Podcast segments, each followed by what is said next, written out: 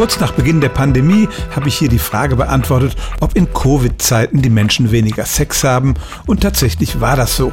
Das sind jetzt auch besondere Bedingungen, aber es gibt tatsächlich einen langfristigen Trend, dass die sexuelle Aktivität in den westlichen Ländern zurückgeht.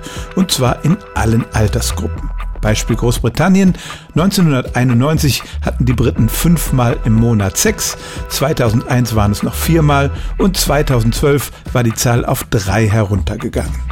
Im letzten Jahr konnte die Umfrage nicht stattfinden, eben wegen Covid, aber die Experten glauben, dass es weiter runtergegangen ist. Ähnliche Zahlen gibt es aus den USA und auch aus Deutschland. Woran liegt das?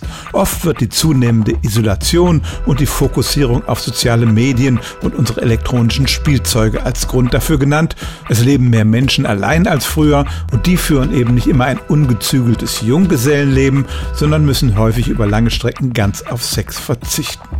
Aber auch Paare, die zusammenleben, paaren sich seltener und die Experten sehen einen Grund dafür darin, dass die Menschen einfach zu wenig Zeit haben, heute mehr von ihrem Job gestresst sind als früher und dann abends einfach zu müde sind, um noch aufwendige Liebesspiele zu veranstalten.